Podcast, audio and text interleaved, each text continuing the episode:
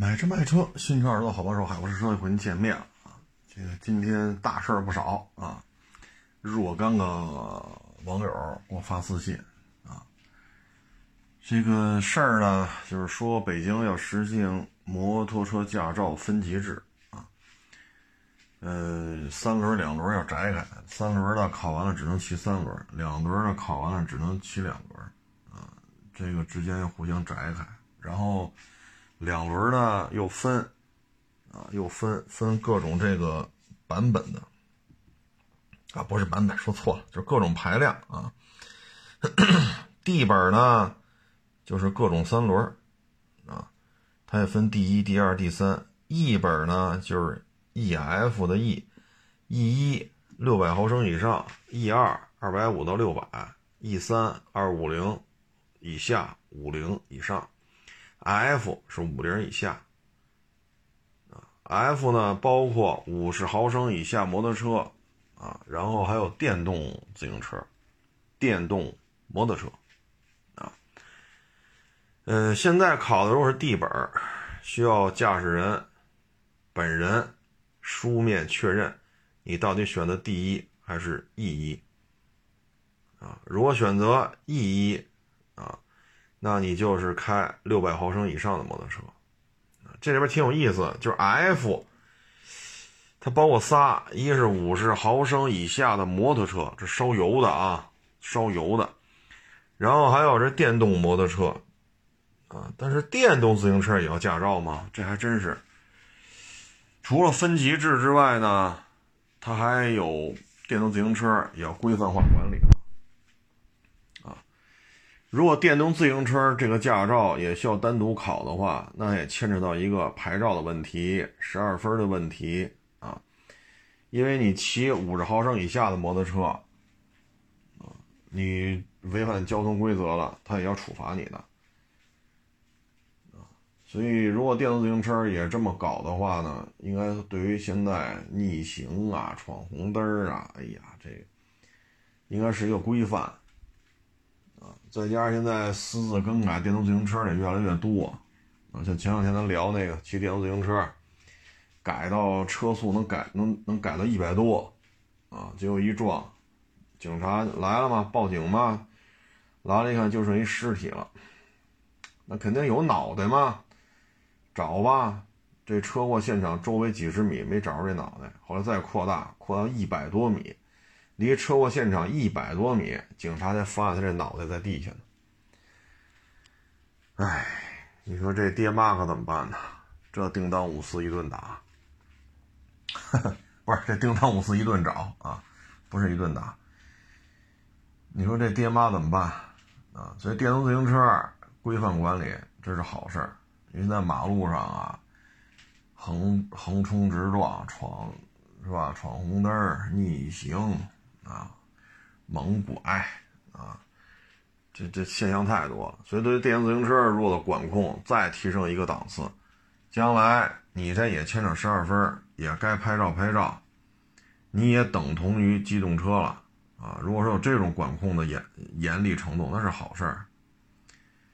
你比如说，现在你就是咱开一车啊。甭管是俩轮的、仨轮的、四个轮的，还是多少轱辘的，只要是机动车，需要驾照，需要去车管所上牌子，这样的机动车，你发生交通事故了，对方没有残废啊，可能呱唧摔这儿了，啊，可能是擦破了点皮儿啊，他没有说几级伤残，到不了这份上，你跑了，行，抓回来之后就是要拘留。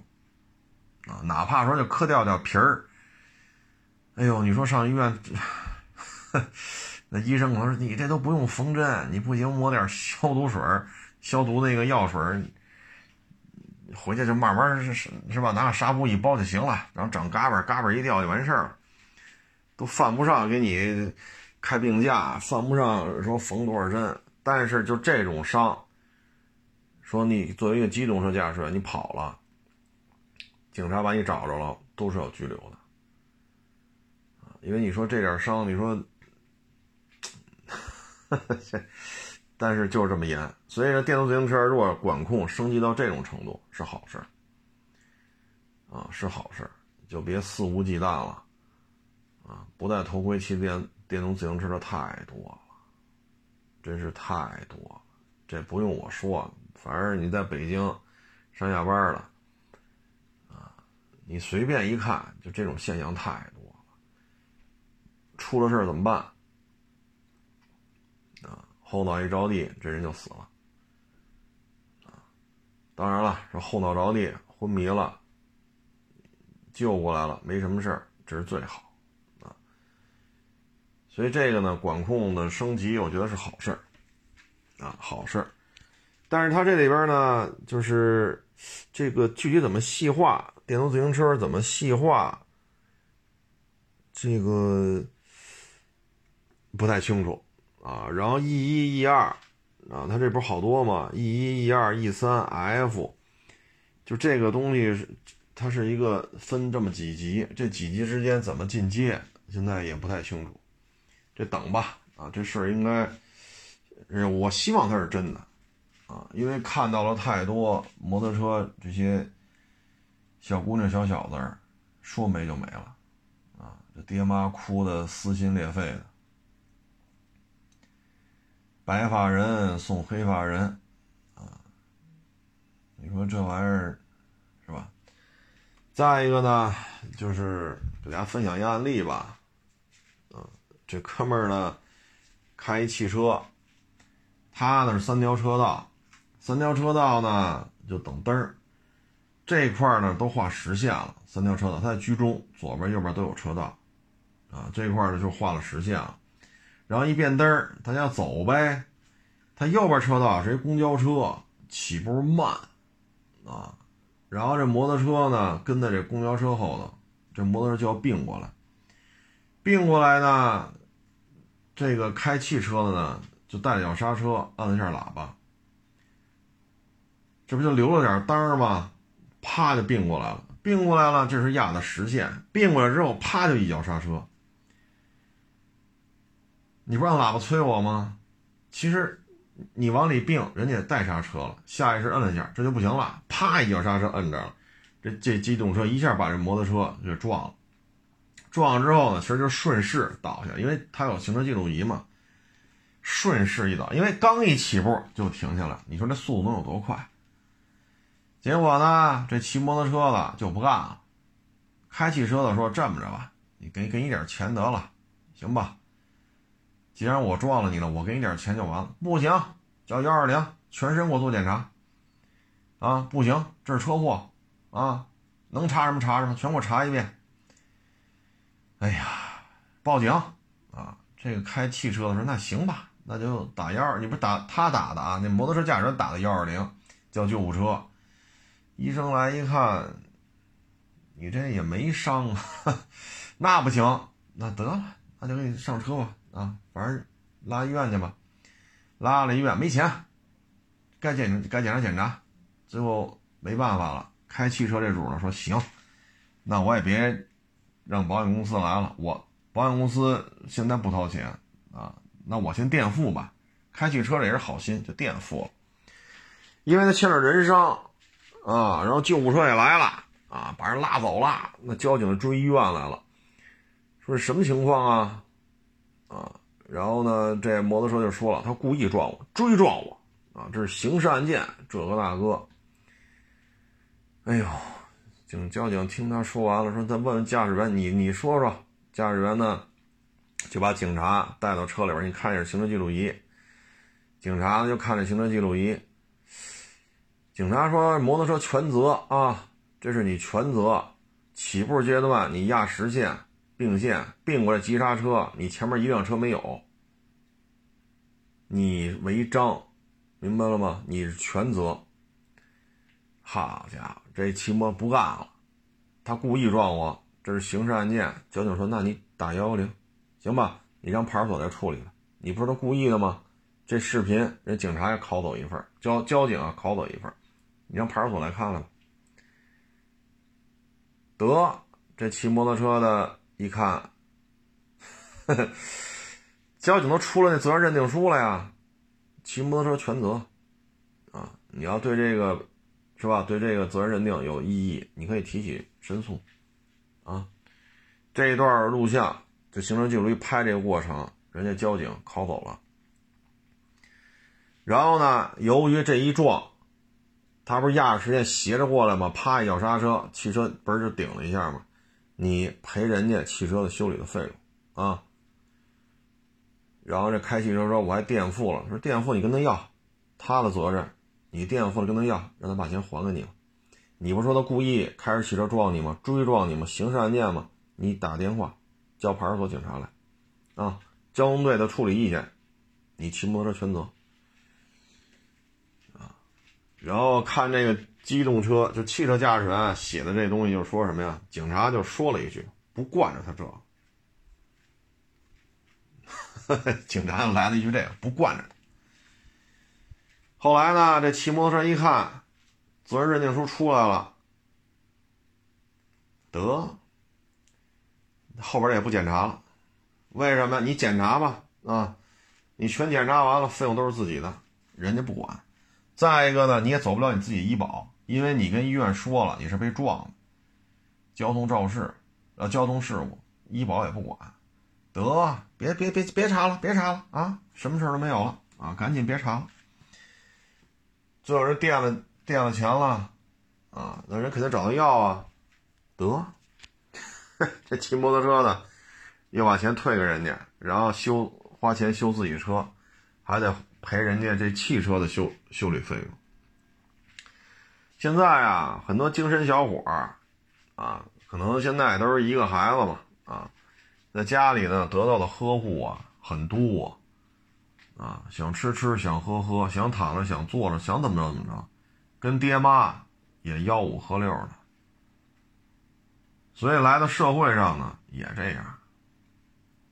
啊，那你这个，其实一开始人开汽车这个态度也挺好的，说我给你点钱就完了，行吧？不行，报警叫幺二零，都是骑摩托车报的警，叫的救护车，然后这骑摩托自己要求做全套检查。最后交警来了，啊，所以这就是现在骑摩托车呀，一部分啊，或者一小部分摩托车骑手的这个心态啊，这说什么好呢？啊，说什么好呢？哎，你把我开车啊，从车河当中穿过去，啊，你说你从后边过来，你开着大灯。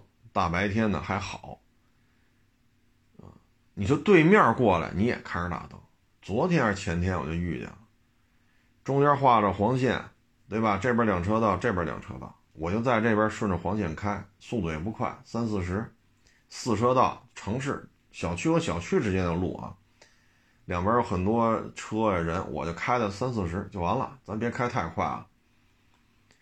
大家呢？两边车道的速度差不多都这样，啊，差不多都这样，因为前后左右都是车嘛，大家差不多都是这个速度，三四十啊。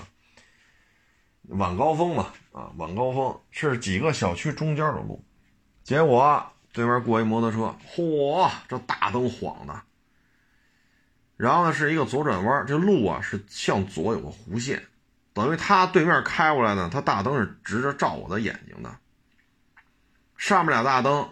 还不够，底边有那个左右护杠嘛，护杠在小腿这个位置还装着两个射灯，车头是两个横着的，左边右边啊，等于四个灯嘛，护杠上俩，上面俩，四个大灯冲着我就晃，哎呦我老天哪，我这赶紧带脚刹车，我这什么也看不见了，歘一下就过去了，他呢还要压着黄实线。从我对面的车和我之间，中间不是这黄实线吗？要从这儿穿过去，我赶紧带脚刹车。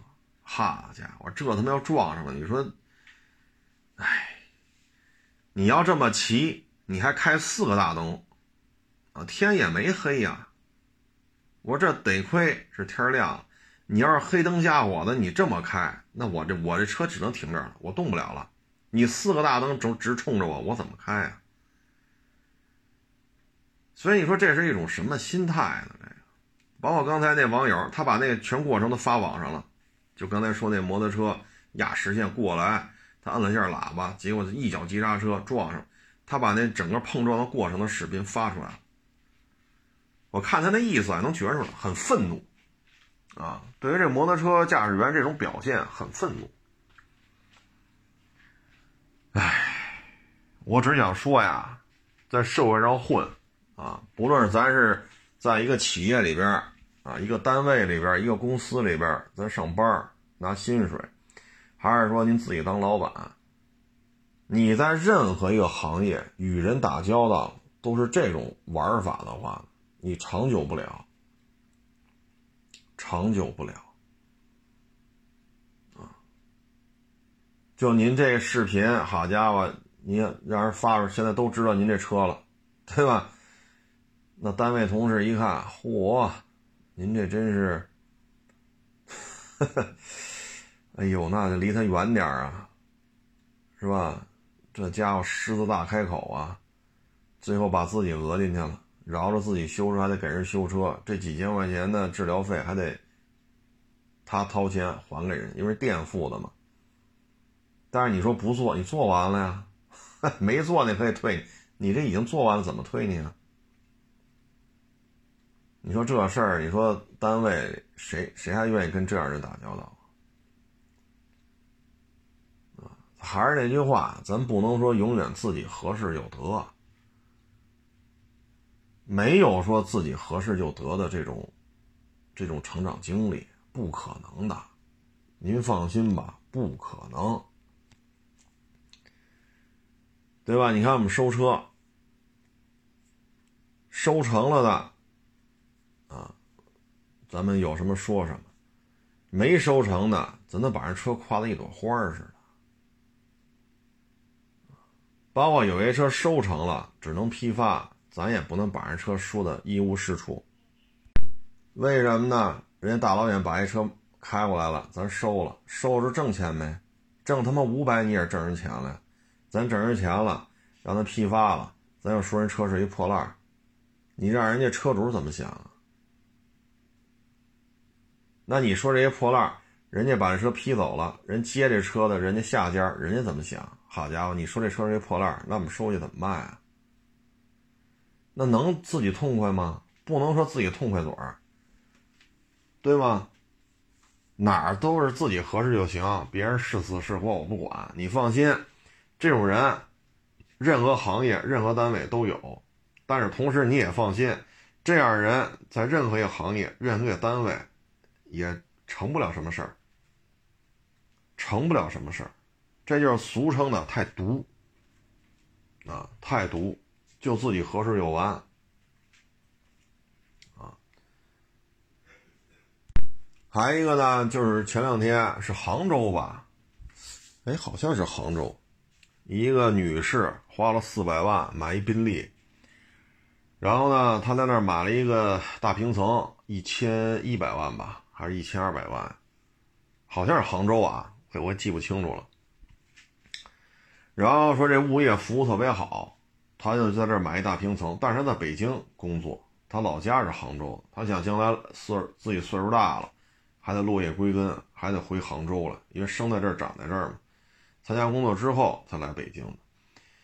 然后呢，他又摇不下北京指标来，所以这台大宾利呢上的就是杭州牌啊。他就停在他那个专用的车位上了。人是这儿的业主嘛，人买了房了，这车位也是人家的，人家停一自己的车，按时交费。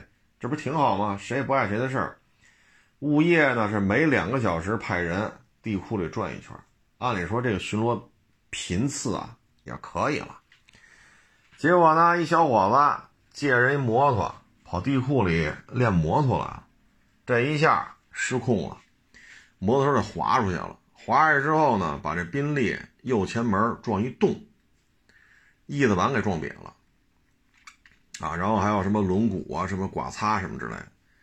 那现在呢，这修理费，啊，这修理费，如果换门啊，这个包括翼子板要换四五十万，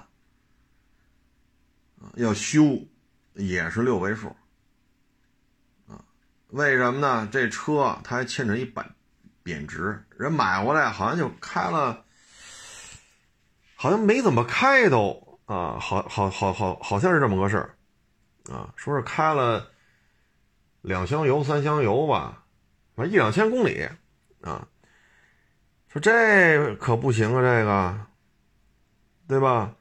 这修理费高啊，嗯，而且这么新的车，人家上法院要求你进行贬值损失的赔偿，人家也是有道理的，啊，所以这现在这事儿吧。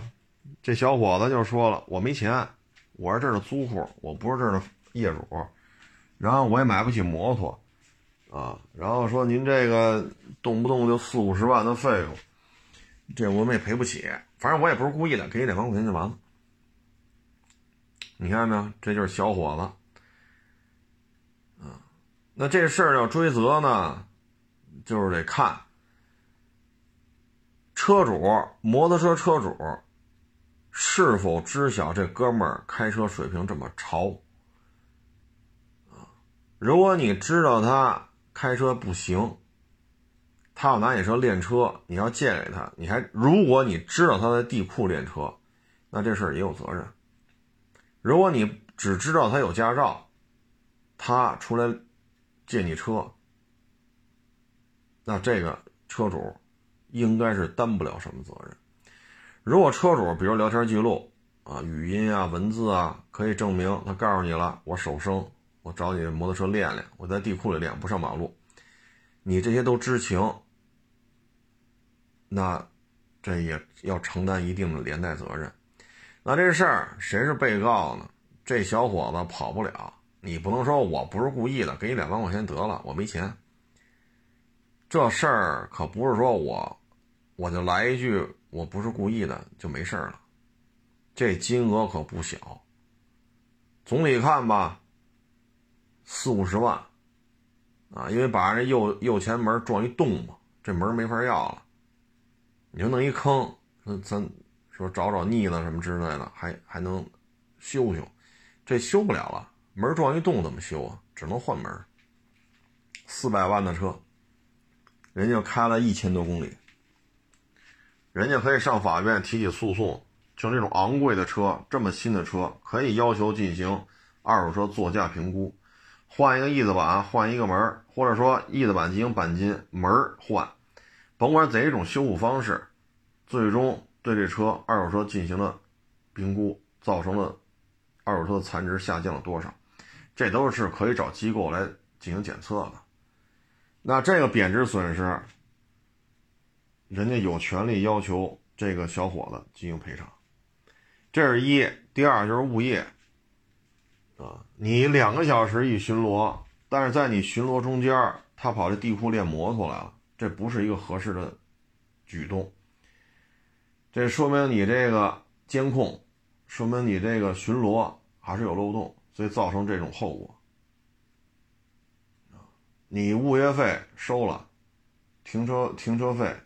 也收了，啊，那现在对于业主的财产造成这种损失，人家是可以提起诉讼的，所以这车这车的这个相关的后续呢，我觉得这小伙子和这物业可能都要去坐到被告席上，赔偿呢肯定是以小伙子为主，至于说会不会把车主拉来呢，这得看车主跟这小伙子借车的时候是怎么沟通的。所以你不能说我不是故意的，赔两万块钱就完了。这是一四百万的宾利，开了一千多公里，门撞一洞只能换，翼子板撞瘪了，这可换可修。但是不论怎么弄，四五十万的赔偿金额在这儿呢，你得给人家钱啊！你不能说老让这女的走保险，走保险，凭什么呢？这女的有保险没保险？人家凭什么要走自己保险呢？对吗？就跟那天咱说那弹钢琴精致小伙你要休息上我们家来跟我说，你休息跟我说，我就不弹了。嘿，我谱够大的，人家要睡觉了还跟你汇报了，那人家的房子是人自己买的呀。你有跟别的邻居都不共用墙壁的房间，那不行，我这门现包的门框，对吧？这门门框还一两千两三千呢，你把这钢琴搬过去，这门框损失怎么办？怎么着都是自己合适。我钢琴不能挪，我就得弹。你要休息了，你跟我请示来，我这，是吧？哎呦我老天哪，这都是自己合适就行。你通过这几个案例，你会发现，精致小伙，咱不是精神小伙啊，精致小伙。什么叫精致小伙？精致利己，就他妈我合适，我合适就是最重要的，我合适就行。只要汽车撞了我，你他妈就得给我钱，所有检查都得做，别废话，垫付。那您是不是压实线并过来的？并过来，车还没顺正呢，就急刹车，而你前面摩托车前面一辆车没有，你这么举动不就是因为按下喇叭吗？你想想，啊，这就是现在精致利己的人太多，包括弹钢琴的，包括这个借摩托车上地库练去。哎，就一句话，赔一两万块钱，我没钱，我不是故意的。呵呵，哎，到时候跟法院说吧，啊，跟法官说，你看法院认不认你这种说法？两万块钱就把这事了了。现在就是什么情况呢？就是我没有责任来承担这个事情的后果，但是我有权利要求这事儿必须按照我的意愿去运作。运作完之后产生的法律后果、经济赔偿对他人的伤害与我无关，你们他妈死不死啊？我合适就行。你看那弹钢琴的人，他妈从怀孕到生产到孩子坐月子，天天在这弹。为什么呀？他做直播钢琴培训，然后还招一帮孩子上家学钢琴。你说他这钢琴他妈弹的时间能短吗？这是一天说孩子练俩小时琴。跟邻居啊，真对不住啊，我们家孩子考级，每天晚上七点到九点弹两小时，真抱歉啊，这你要休息，你看我们不行，再错一下时间啊，比如六点到八点，七点九点醒，您不是俩小时就完事儿，明白这意思吗？他这不是俩小时就能完的事儿，就自己合适就行。这不是法院来了吗？搬走，把门拆了，把钢琴搬走，你必须挪到这间来。为什么？这间房屋的墙壁。跟任何一个邻居左右啊，前后左右邻居不相邻，不是共享的墙壁。咱就这么说，人家孕妇从怀孕到生产到坐月子容易吗？将来他媳妇怀孕的时候，我他我们他妈也去你家折腾去，你干吗？都是他妈自己合适，怎么就都都得自己合适呢？你自己媳妇儿将来怀不怀孕？你将来自己爹妈有没有躺在床上需要安静休息、长期卧床静养？你爹妈有没有这么一天？自己媳妇儿有没有怀孕、生孩子、坐月子的时候？没意思，非得闹派出所、居委会、物业、街道一二三四五，最后都管不了你。您多厉害呀！就您合适就得得。那法法院见吧。就您这直钢琴直播，您要是说大家要知道您背后是这么个状态，谁还愿意他妈让您教教教我们家孩子学钢琴呢？做什么事儿先看人，对吗？做什么事儿先看人，人不行，你他妈别说别的了，呃，不让我们家孩子跟你学了。所以像这小伙子，我我就两万，有本事折腾，没本事承担后果，啊，这就是现状，啊，这就是现状。哎，说什么好啊？还一个事儿呢，就跟各位分享一下，啊，这这事儿吧，也有点意思，啊，也有点意思。就是大学生呢，需要上什么课啊？上什么课呢？我一看，好家伙，大学生应该学的课，怎么租房？啊，怎么租房，怎么交物业费，供暖费怎么算的，什么时候交，啊，这个贷款是什么什么行为，啊，因为有些时候有些孩子找工作嘛，啊，这个说你这啊，你这我们这月薪三万，你来吧。好，来了，一看，总监很好嘛，啊，小鬼，啊，好好干。你挺高兴，哎呦，月薪三万，好家伙，大学毕业我就月薪三万。这人一会儿说，但是老板有一点不满意，什么不满意啊？颧骨啊得磨一下，眉毛得纹一下，然后您这个嘴这个唇形得改一下，因为你得跟我们老板出去，大场面啊，红旗招展，人声鼎沸啊，厕所里的纸都不够用。您得，那说我没钱呀，你这需要多少钱？啊你看一共两万八做做整容，我们就贷几千块，没事你签个协议吧。你一看，贷款，你放心，你交了两万八，就做这两万八的贷款啊，你首付几千，你放心，那公司绝对不要你，他们就挣你这两万八，磨一下颧骨吧，弄个眉毛啊，这个那个。所以你得会看，这叫贷款合同。你得弄明白贷款的合同签完了意味着什么啊，否则的话，我们就学英语十级，不是什么英语，是钢琴十级、英语六级、八级，对吧？那到了社会，很容易上当受骗啊。我觉得这这事儿说的对，挺好的啊。包括怎么去银行开卡啊，怎么去转账啊。这些都是需要去做的啊，包括复印机、打印机怎么安装、怎么使用啊，包括个人证件，它的日常使用要注意什么？包括一些交通事故啊，我们比如说被车撞了，或者我们不小心把别人撞了，我们应该怎么处理啊？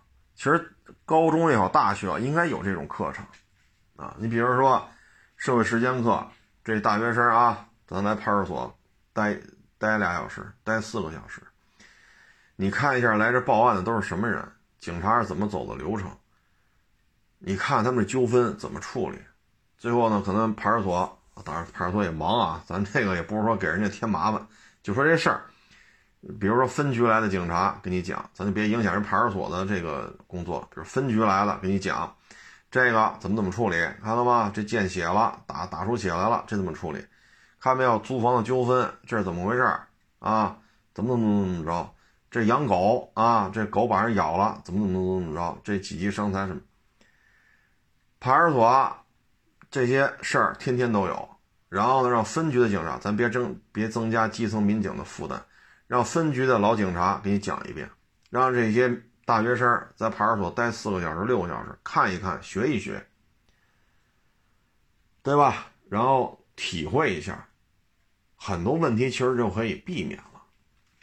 啊，你看这个租房啊产生的这个纠纷，二房东、一房东、租客啊，怎么怎么着，怎么怎么着，这是合租的，合租的产生了什么什么纠纷啊？派出所来处理来了。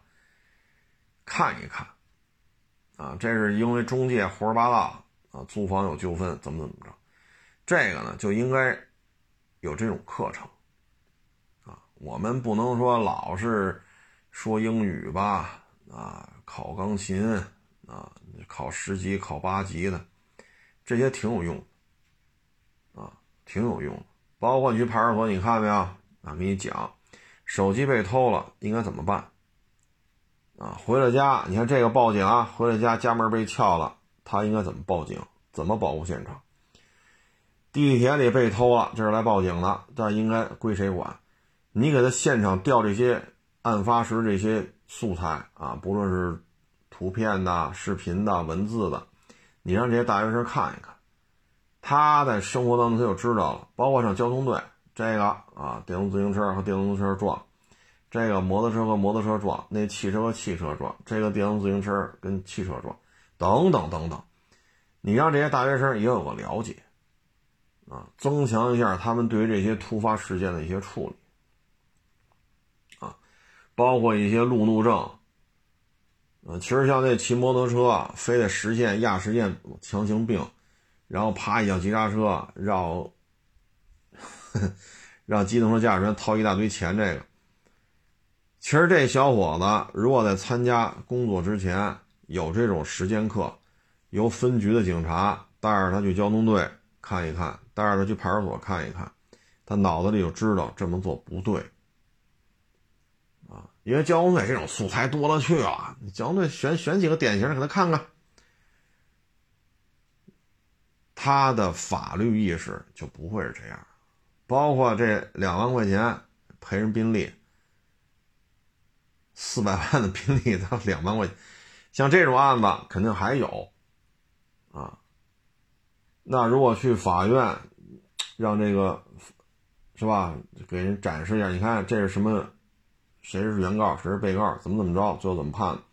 给这些大学生讲一讲，或者是去大学啊，上大学里边分局的上岁数的老警察，他接触案子多嘛？来，你讲讲啊，被偷了，被抢了，被撞了，租房啊，求职被骗呀，对吧？包括刚才我说那个美容贷款呀，让老老警察给你讲讲。然后过两天，交通队的民警。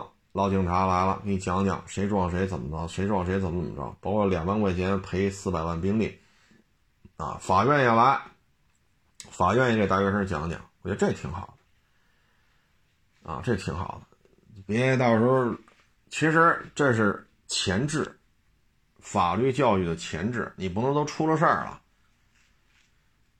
对吧？你说一个一个大学生是吧，本也好，硕也好，博也好，不容易。啊，你这玩意儿，你说你这到这级别了，您就得拘留。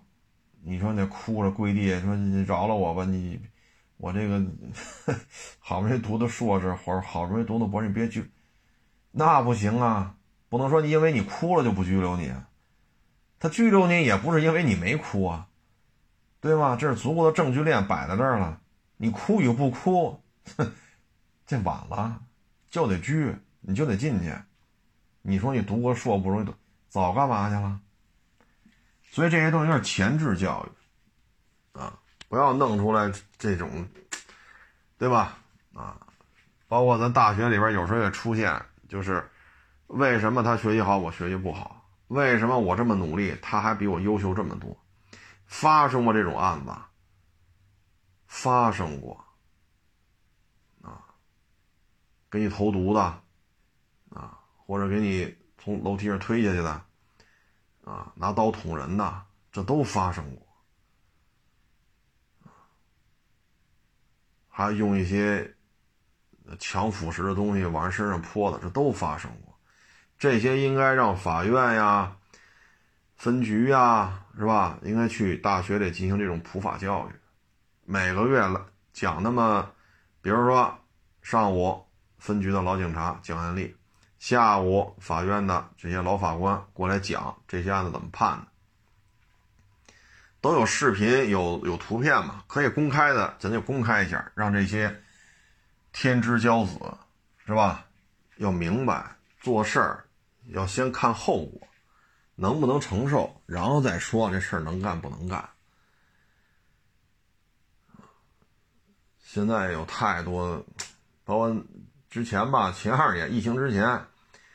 在海淀中关村骑个摩的，啊，警察拦他，三轮摩托嘛，跑，好家伙，这警察骑着摩托车追，啊，我还是第一次知道这摩的能开到这么快，然后从中关村跑到天通苑来了，两个区的交警一起抓他，这才给他摁着。那这就得判刑了，这不是说拘留几天就完了，这不是这么简单了。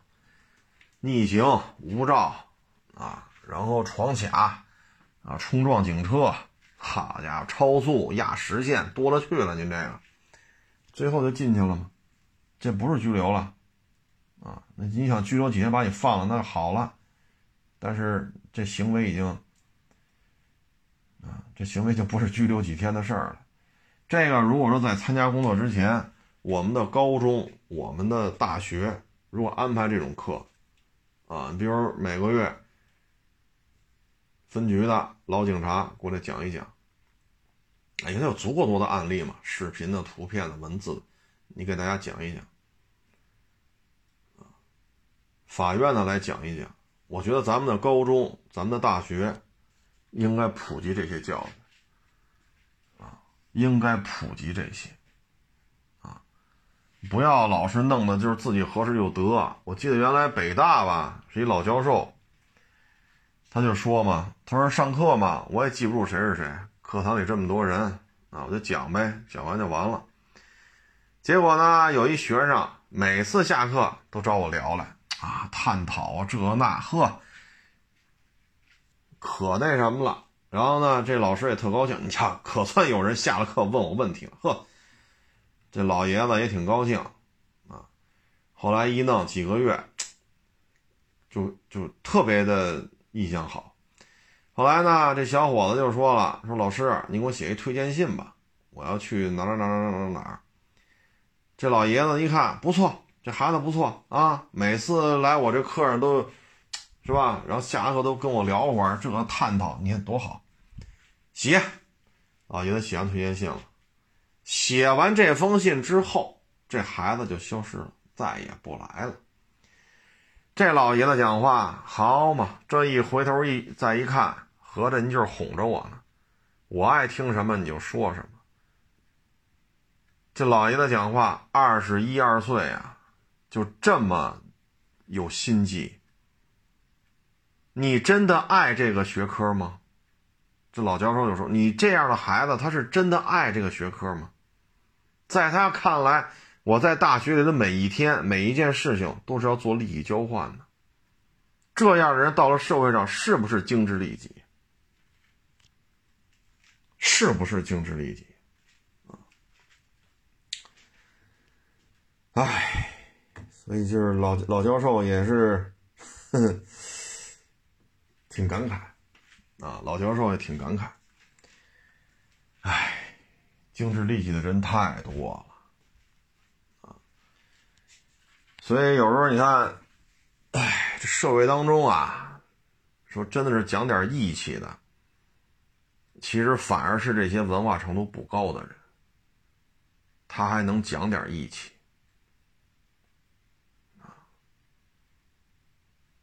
真是这些精致利己的主我有时特好奇啊。哼，包括就咱们之前讲的婚恋的骗局，这个现在这个玩法叫洗房嘛，洗洗衣服的洗房就是买房子，买个买个房子，商品房是吧？你不是大龄大龄单身男青年吗？你不是有房吗？对吧？你不是大龄单身女青年吗？你不是有房吗？得嘞，就跟你耗上了。就跟你耗上了。之前咱们那个节目当不是说了吗？婚前财产、婚后财产，啊，人家掏八十万落一个五百多万的房子，再把你一脚给你踹开，就这种事儿也挺多。这都是太工于心计了，太精致利己了。啊，我也不知道为什么现在社会当中这样人太多了。种种原因吧，啊，种种原因吧，啊，包括现在说经济形势不好，都要去当公务员、事业编，是不是？包括考教师这个考编制，这都创历史新高了。其实说白了就是图个稳定呗。但是你看，有多少人会为了说干这个，我能够为人民服务？一个都没有。所以，就是有时候我们也得感慨，这个社会怎么就教育出这种风气？怎么就出了这种风气？啊，没有一个说是为了人民服务，我是因为干这个能够为人民服务我来的，没有。就这个社会在教育方面，为什么出现这种导向？啊笑贫不笑娼，啊，包括现在什么，呃，玩摩托车骑的怎么样？放一边吧，肚脐眼必须露着，啊，胸脯这 V 型沟必须露着，啊，屁股嗨，反正那是那那那衣服都快崩到肉里边去了。咱有时候就想骑摩托车，你看我九几年也玩了几十种，几十种是肯定有了啊，几十种摩托车。就穷成那样，我也玩过几十种摩托车了，啊，这骑露着肚脐眼儿，这玩意儿不窜稀呀，就这么骑。这凡是骑过摩托车都知道，不能露着肚脐眼儿啊，那不窜了啊，不得落病吗？人家就这么穿，包括现在飞盘啊，玩飞盘，嚯，那那指甲上还还镶着那种水晶呢，指甲留那么长。然后，是吧？若隐若现的是吧？这嘟嘟嘟嘟的，这这那屁股沟子都被肉不是那个被布勒的，哎呦家伙这！我说句难听的啊，屁股长一痔疮就能看出来。你就说这裤子勒的有多紧吧？搔首弄姿，包括现在什么又流行这什么农田院啊，飞盘院，什么叫农田啊，就是穿成那样。啊，农田里，你种个地呀，这还有那钓鱼的啊，哎呦我老天，穿着这么短的裤衩，露着这么长的腿啊，然后肚脐眼露着，好家伙，身上就两块布啊，这两块布，哎呦，应该说比这袜子的用料稍微大一点，就咱平时啊，男的穿这个袜子啊，比这个袜子用的布料应该多一点。我了个去！我说 我说咱河边啊，大夏天的，您不怕蚊子咬吗？您露成这样了，您这是来钓鱼的吗？然后呢，谁那渔具贵，他就上谁边上凑去，都什么目的呀？对吧？这都什么目的？哎。所以这就是社会风气，怎么就成这样？包括这男的也是，今儿一网友发过一个，啊，泡妞教程啊，当然人说的不像我说这么粗俗啊，什么与与与异性交往，什么培训，什么这那，好家伙，他说你看见没有，发好多照片，那搂着女的的，有的是床上搂着，有的是穿着衣服搂着。有的马路边有的电梯间，有的屋里，是吧？这什么样都有，都写上，怎么样？搭讪三天，摆平；搭讪俩钟头，摆平。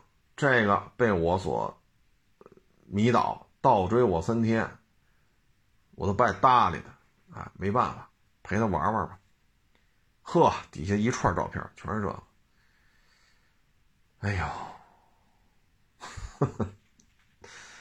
之前啊看过一个案例，也是一个三十出头一小伙子，觉得自己长得帅，身材好，是吧？也是手机各种软件勾搭这个勾搭那，啊，勾搭了几十个女的之后，得得性病了，去医院一检查，医生说了。是什么淋病加什么梅毒，还是还是什么来着啊？还是尖锐尖锐湿疣是这么念吗？加梅毒，得媳妇儿不干了，离婚吧。所以就是说，咱们现在你说，哎，好好的班不上，好好的日子不过，天天东家撩西家撩，这撩上床那撩上床，最后。两种性病，你说就是你要得了梅毒，我勒个去，这这要单位做体检的话，说您这体检说面试都挺好的哈，一体检你有梅毒，哎呀，你说哪个单位愿意要呢？愿哪个单位愿意请一个？咱咱没有歧视谁的意思啊，但是。您说，就是说您学习挺好的哈，说您考上考警察，一体检没毒，您当得了吗？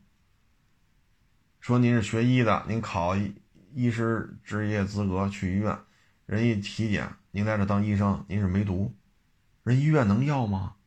说您当兵的一体检没毒，人军队能要你吗？那咱就为什么呢？你东家撩西家撩，你好好日子不过，好好的班不上，这是要付出代价。老天爷是公平的，你懒你就别抱怨什么也没得着，你太懒了。就像原来我我这么说也不合适啊，哎，再说一次吧，好像是去年冬天吧，我不在一小区里边弄车呢吗？揣着半瓶二锅头，啊，这单位好吗？对吧？九点来钟到单位，吹牛逼侃大山，然后中午哥几个来吧，一瓶二锅头，啊。买几个菜，花生豆啊，猪头肉，拍黄瓜是吧？小炸鱼啊，滋儿喽一口酒，吧嗒一口菜，哥几个中午，好家伙，喝的都挺嗨。然后下午闷一觉，三点来钟回家了，揣着点二锅头。我说这单位效益得好成什么样啊？一年能给您开一百个？五十万也行啊！我让他开不说一月就开个七八千，那你有什么混的资本呢？您说您到您说五十多岁了，您再骂大街去，说凭什么人家有这个有那个，凭什么我就这？凭什么呀？你说什么单位说您给您开个七八千块钱，上午吹牛逼，中午喝二锅头，下午闷一觉，三点钟您撤了。你九点多来，三点多走，这样的单位你能挣多少钱呢？你到老了别抱怨，说凭什么他他妈有这那那这那，他置办下这么多家，那谁凭什么这那那这？你说这就没意思了。您他妈喝一辈子酒，对吧？晚上回家喝，中午单位喝，您干得了啥？你不就是酒腻子吗？你说你现在在抱怨，说为什么五十多六十了，人家是吧？人家那样，这个那样，为什么我这样？这社会不公平，很公平。老天爷基本上啊，这些事儿梳理的都挺，都有前因后果的。你他妈有自己媳妇儿，你飞外边耍去，一耍耍四五十个、五六十个，那自然有报应。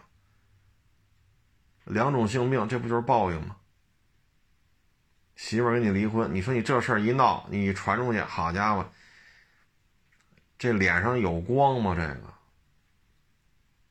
啊，所以，哎，反正这好人还是多的啊，好人还是多的。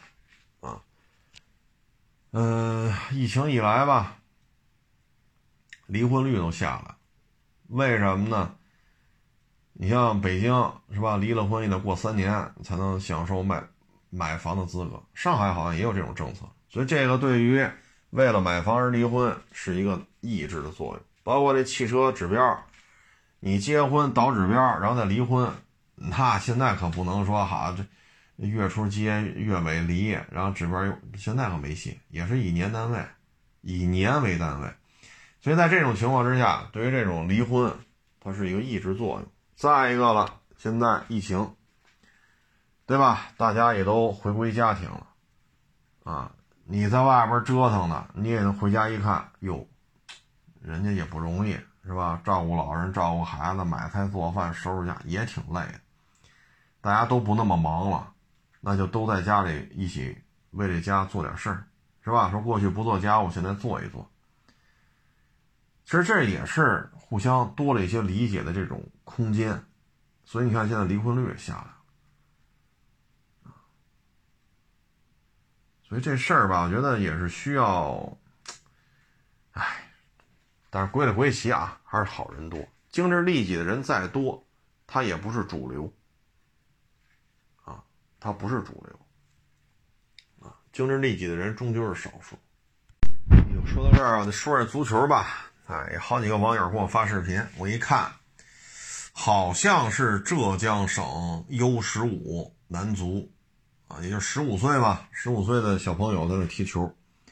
十五岁呢，他的技战术意识、体能其实已经比那个再小一点了啊，已经有了明显的提升了，啊，特别是他的思维、逻辑思维能力，十五岁的孩子他这方面有了一个明显的提升，他就会能打出一些有战术素养的这种比赛啊，相对复杂的这种倒球，不停的倒球，啊，可能这一分钟，啊，我可能倒了十次，啊，甚至倒了十二次，我通过这种复杂的倒球。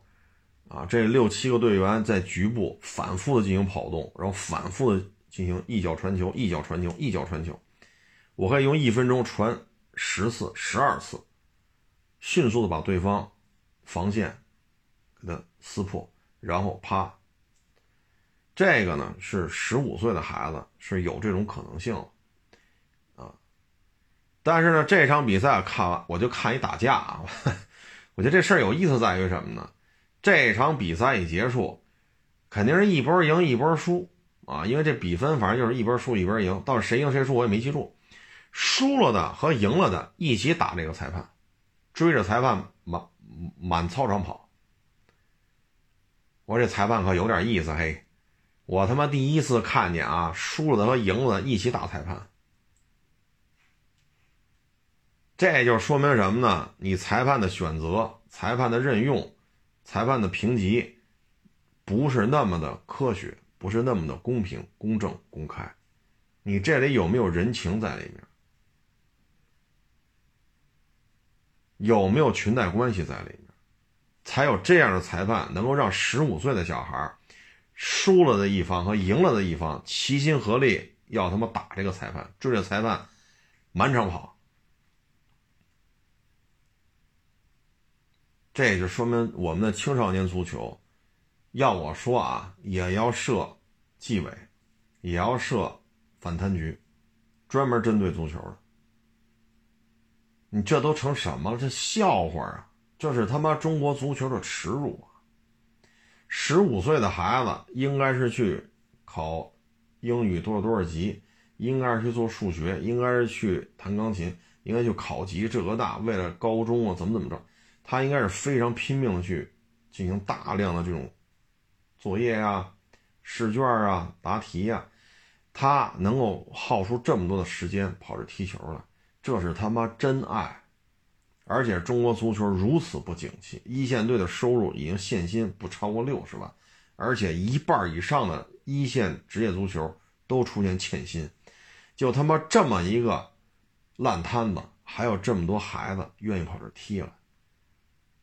我们除了说这些孩子心无杂念，就是他妈喜欢足球，我们还能说什么？怎么就能弄出这样的裁判来呢？我他妈当年也踢球，八几年吧，应该是参加石景山区中学生联赛，那会儿就领教了什么叫黑哨，什么叫默契球，我们就被别人做掉了。两波踢，谁赢我们都能晋级，人两波不踢。一波在本方遛猴，另外一波在本方是玩扑克是干嘛来着？过一会儿把球踢过来了，这边开始逗猴，然后这边把扑克给那边，那边打牌，这是他妈联赛啊！八十年代就这样，八十年代就这样，现在他妈二零二二年了还这样，我能说什么？我们十几岁的时候，我们也是一腔热血呀。过到这么多年了，二零二二年，中国足球还能踢成这样？这些人都应该换掉。他们对不起这些十四五岁的孩子，对不起这些孩子家长。到最后，让我觉得这些人就应该滚蛋。最后到什么程度了呀？输了这一方集体跪在跑道上，十几岁的孩子呀，跪了一片呀。哇哇跟那哭，这他妈是中国足球吗？这应该拉出去崩了呀！这不是在搞中国足球，这是他妈在毁中国足球啊！我们作为大人，我们对得起这帮十五岁的孩子吗？咱先不说输了和赢了一起打裁判，咱先不说这打人，这，哎，该打不该打的，咱就不在这说了啊！应该是不打人啊，不打人，咱这个。大的方向不能说错了，不鼓励打架啊。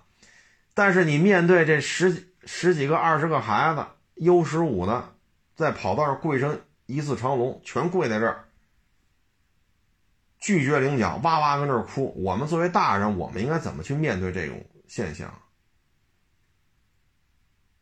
我们他妈通过这种比赛还要还要捞点啊？还要弄点好处吗？还要有什么利益交换吗？我们对得起这些十五岁的孩子吗？他妈职业足球一半以上的一线队欠薪，顶限限额顶薪不能超过六十万，就混得这么惨，一线队职业球员混得这么惨，这帮孩子还要踢球，这要我我只能说心无杂念，热爱足球，我只能说这八个字了，因为现在一线球员没有那千万富翁、亿万富翁了，限薪就是六十万，六十万咱就这么说。考一好大学，找一好公司，六十万没问题，一百万也没问题，对吧？挣个几十万，这不是遥不可及的。说我这就以我海沃石这身材，我非要去 NBA 打打篮球去，那是吹了，纯粹是吹牛逼了。但是这帮孩子十五岁啊，认认真真学习，不在这儿付出这么多辛苦，去教室里头认认真真学习，考一个大学，人家二十来岁，二十五六、二十七八。说年薪超过六十万或者五六十万，这是可以实现的呀。为什么非跑这个这么不景气的行业里还付出这么多呀？你面对这么一群孩子，十五岁，夸跪一地，哇哇哭，我们怎么怎么去面对这些？你这裁判是怎么怎么个意思呀？说当年啊，九十年代。甲 A 一开始，裁判说大别野是吧？豪车，但是 U 十五有什么经济利益吗？他妈职业联赛都卖不了门票了，职业联赛有一半球队都欠薪了，我们跟一帮十五岁的孩子还要玩这个吗？打什么官腔啊？和什么稀泥啊？你这么弄，中国足球更没戏。我也没想到，就现在舆论监督这么，是吧？舆论监督的力度啊，舆论监督的这种细微之处如此之丰富了，还能把把一场 U 十五的足球比赛弄成这个样子，就下去吧，啊！要我说，就管这事儿呢，他的主管领导，他领导的领导都下去吧，因为你们对不起这帮孩子。心里边多单纯呀！十四五岁，明知道一线球队不行了，还在这踢。人家心里多单纯，人他妈就是喜欢足球。就刚才我说那八个字儿，哎，完犊子啊！说八几年我们踢足球就这种下场，嗨，一笑而过啊！我也不只是踢足球过日子，但是没想到啊，二零二二年。面对这些十几岁的孩子，还能有这事儿出来？唉，真是没想到啊！哎，行了，这不多聊了啊！就今天真是验车，大太阳底下真他妈晒，我操，晒的衣服都湿透了。别看早晚挺凉，中午大中午啊，干了两个多小时，然后又拍各种照片儿。啊，最近收的车也顾不上拍，赶紧拍照片然后有网友来卖车，啊，还有一打电话，啊，说不愿意过来给我拍张照片然后给给他那 F 勾报个价。我说我报不了，你要卖车，你就开过来我们看看。啊，他说我我我过不去，啊，我年底卖，我现在就问。我说那就年底再聊吧。不是你现在价钱合适，我现在就卖。我说你开了我看看，我开不过去。我说这么着得了，啊，你不信问问别人，成吧？我给你报一高价，六十我要了，你来吧。来了我又给不了，你不是也骂我吗？我电话里就说你问问别人嘛。撂个电话，你不是也骂我傻逼吗？耍大牌吗？怎么着你都是骂我，但是你一个往返百八十公里。我不可能给你报油钱，对吧？我电话里明确跟你说，你问问别人吧。我就看两张照片，我也报不了价。最起码我这我都是挨骂的结果之下，这个网友不需要百八十公里的时间，百八十公里的油钱，百八十公里的高速费。我的电话就这么说了，说行行行，成，那那就不说了，就把电话挂了。事儿就是这么个事儿，啊，没必要，我给你报一高价六十，你来吧，来了我不要，哼，何必呢？何必呢？行了，不多聊了，今天确实也是够累，也没喝上水，也没吃上饭，事儿太多。晒的真是汗都流下来了啊！呵呵凉快是凉快，但是你在太阳底下长时间这么待着，一样，一样，衣服一样湿透！行了，不多聊了，谢谢大家支持，谢谢大家捧场，欢迎关注我的新浪微博“海阔试车手”。